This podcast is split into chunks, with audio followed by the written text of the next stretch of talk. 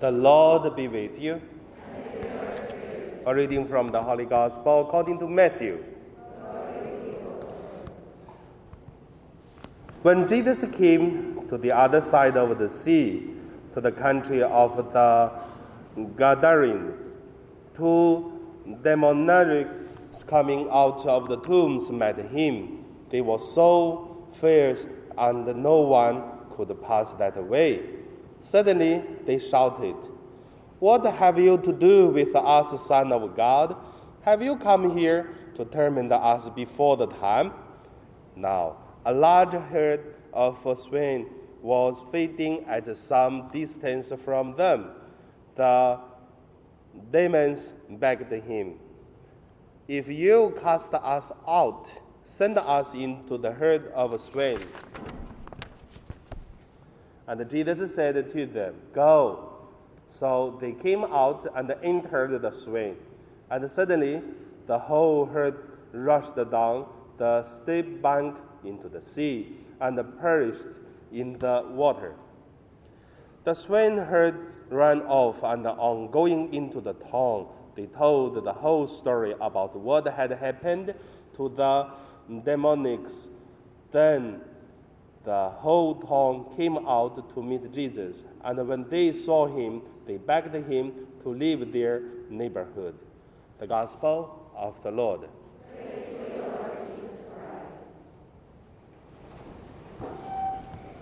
So today, my meditation name is uh, May Everyone Rest in Peace. Why I say that? Do you know, in the last uh, two weeks, I did uh, already four funerals. And then in the following two weeks, another four or five funerals waiting. Around this day, lots of people pass away. So today, I want to share, may everyone rest in peace. So, first of all, let us look at uh, the life we live. It is uh, so easy to lose. The life, it is so weak.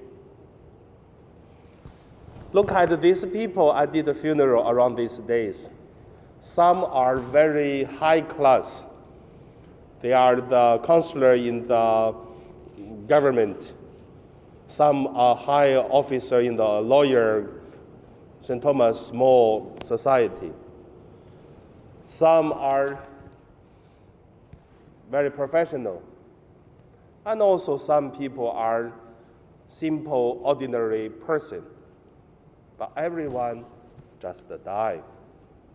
So the life is really weak and easy to lose.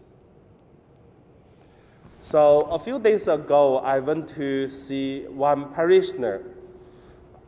The reason because uh, his uh, father went to attending a funeral, and then when the father came back from the funeral, and then the father suddenly got sick. And then started losing mind, speak uh, without logic, and also the heart has a problem, also has a cancer, and then in the hospital. That's why they asked me uh, to go to do baptize uh, uh his uh, father. When I see, then I see, yeah, they had a video before the father was losing mind. It's not a clear mind anymore. But before that, they have a photo. Yeah, the father wanted to become a Catholic. He's an old man. So I baptized him. So yesterday I met his son again, asked him, how is it? He said, oh yeah, it's good treatment in the hospital. So they do their best. But uh, when we talk about that, then we also heard, oh, the son was talking to me. He said, oh, a few days ago I just called the lawyer we just uh, arranged for the, uh, for the lunch. And only two days, and the lawyer died. So yesterday I did the funeral. It's not uh, very old, and um, but suddenly just passed away. So there are still other, which is uh, very newly stories. People pass away. But however, our sister, the member from uh, FPG, so she still served the 11 o'clock mass, and then after that, afternoon passed away. So it's also quite certain. So we could know that everyone we will facing the death. That is very, very sure. But no one expect that uh, afternoon we're going to face death. So that is uh, the life we have. So that's the first point. I just want to draw your attention that life is so weak. We could die anytime. So certain. The second point I want to share about uh, may everyone rest in peace. In the Chinese thinking, for a person, whatever the person did, good or bad, if a person die, we respect the dead person. So we don't talk about the person's good or bad. Just because the person passed away, then we respect. We don't talk about uh, the bad things anymore. But um, if don't talk about, but that is not a, a good way. The Catholic give us the idea is, for whatever or good or bad, first of all we should uh, acknowledge we are son and daughter of God first. The secondly, it is uh, we did something good, we also did something wrong. We do something holy, same time we commit some sins. So we have to really tell ourselves first, we are son and daughter of God, secondly, we are a sinner. Based on this spirituality of our Catholic, I want to say, may everyone rest in peace. In Hong Kong, I live here almost 11 years. So I just want to say, I meet a lot of Filipino domestic helpers. Uh, we are very good of uh, eating, isn't it? Because that's the way we know each other. Father, please eat this. Let's go to eat that, and then, you know, eat and then drink a coke and yeah, bring some uh, Filipino food, the laing, the tuyo, the papaitan, and uh, what else? Uh, the, the sour soup. I always cannot. Sinigang, yes, the sinigang. That's the way build us uh, the friendship. And I know that make us feel close and then make us feel the easy, uh, the, the life a little bit easier.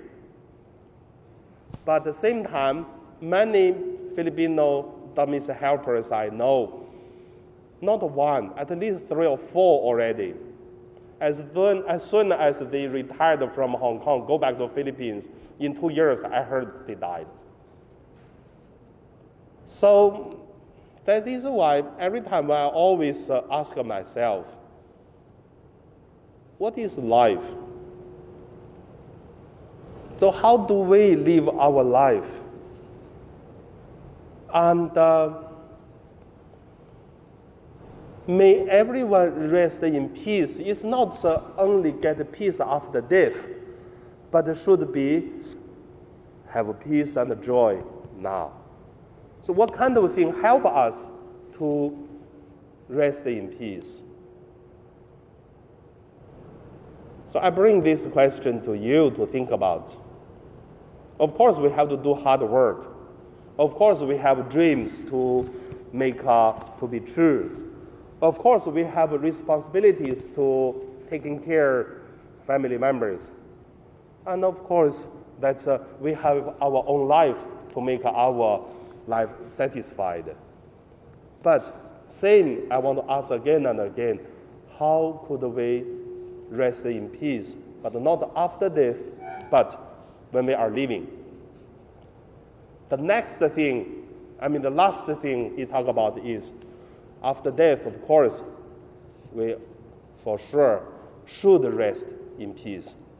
That is why today when I prepare my homily, I would say, may everyone rest in peace.